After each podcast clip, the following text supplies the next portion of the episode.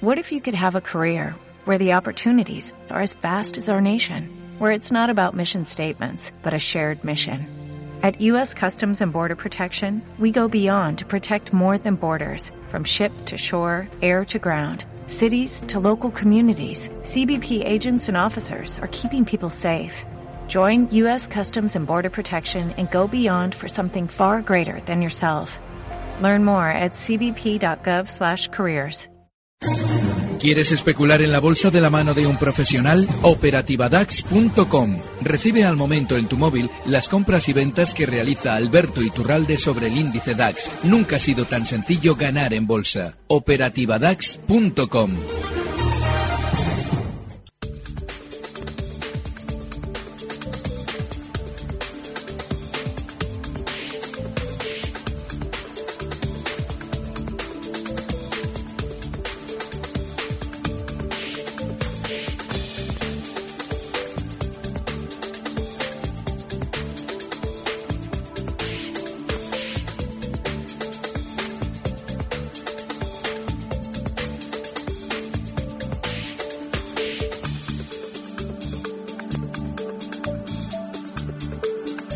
Bueno, repaso rápido de cómo han cerrado los mercados hoy. Además, Wall Street eh, está cerrado en esta jornada festiva eh, por el día de Martin Luther King.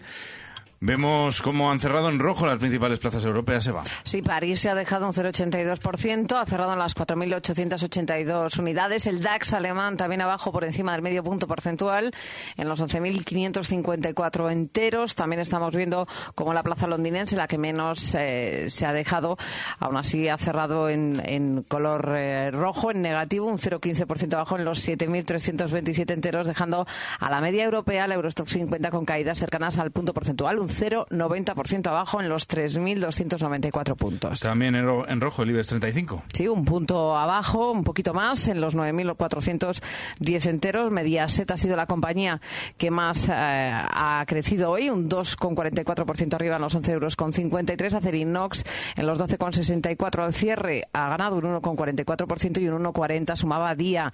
La cadena de supermercados tiene las acciones en el IBEX 35 a un precio de 4 euros con 79 al cierre. En eh, la parte baja la tabla, el sector bancario lideraba hoy las pérdidas, como en el resto de Europa. Banki ha sido quien más ha dejado un 2,89% a un precio por título de 0,97 euros y Banco Popular a un precio de 0,91 por acción se ha dejado hoy un 2,34%. En el, eh, le siguen en las pérdidas IAG, Banco Sabadell, Grifols y CaixaBank, todos ellos en el terreno negativo hoy en el IBEX 35.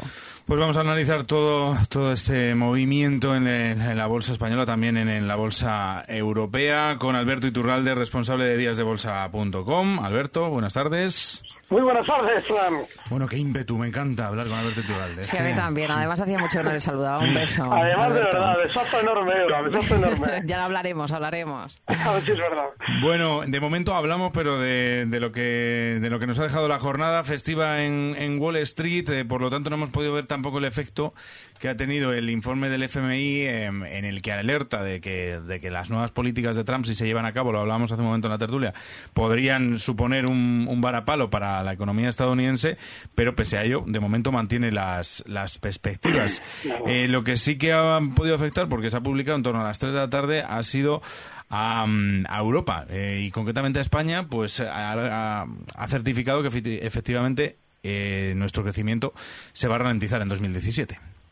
Sí, eh, hay un dato importante. Primero, que todo lo que se está hablando de Donald Trump es mentira. Probablemente dentro de ocho años los americanos consideren que han tenido a uno de los mejores presidentes de su historia. Así es que, ojo con ese tipo Madre mía, ¿qué titular nos dejas? Me encanta Alberto Iturralde.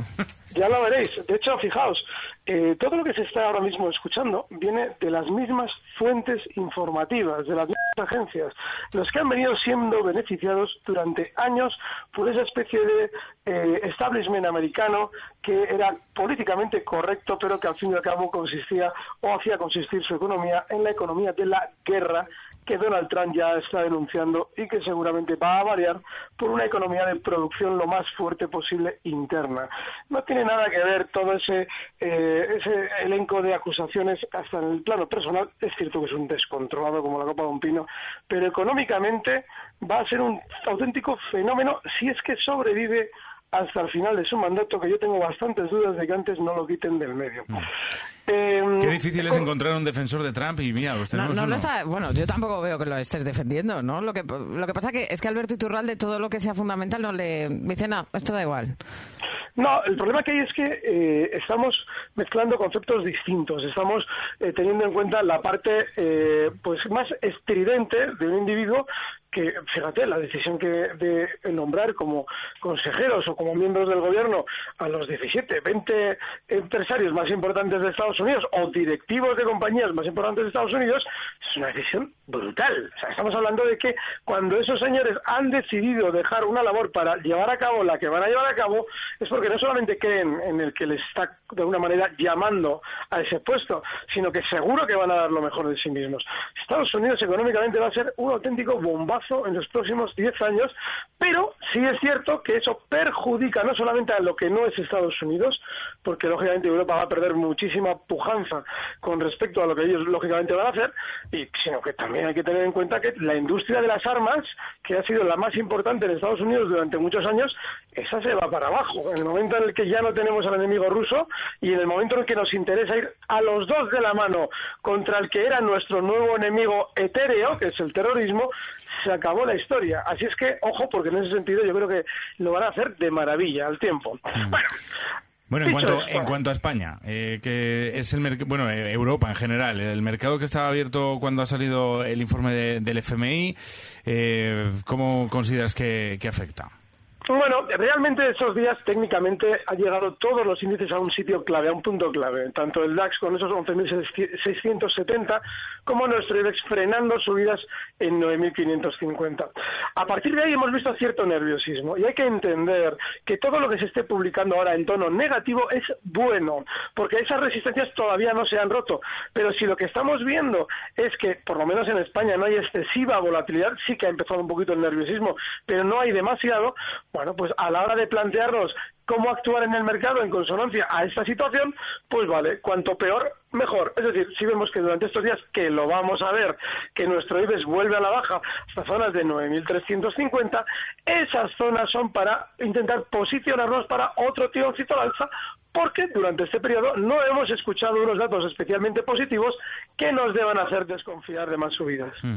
Oye, eh, Alberto, es que tenemos una noticia de última hora y quería comentarla contigo antes de que se acabe el programa, porque. Goldman, Goldman Sachs acaba de subir en bloque el precio objetivo de la banca española. Eh, banca que, por vale, cierto, pues hoy caía fuerte, Bankia Banco Popular. Nada, pues venga, al revés, lo que hemos dicho ahora, pero al revés. Es decir, cuando una agencia nos está diciendo que sobreponderemos algo es porque lo necesita vender él. Con lo cual, ojo, este tipo de noticias son tremendamente negativas para los alcistas. Están intentando vender los títulos y nos dicen, oye, que esto no, que el Santander no vale 5, que vale 500, mínimo, ¿eh? mínimo 500, vale. Y que lo están vendiendo ellos. Así es que muchísimo ojo con ese tipo de recomendaciones. Pues Alberto Iturralde, responsable de díasdebolsa.com. Una vez más, eh, muchas gracias por atender nuestra llamada y hablamos la semana que viene. Gracias, un fuerte abrazo. Recibe al momento las operaciones de Alberto Iturralde vía SMS en tu móvil. Operativa DAX.com.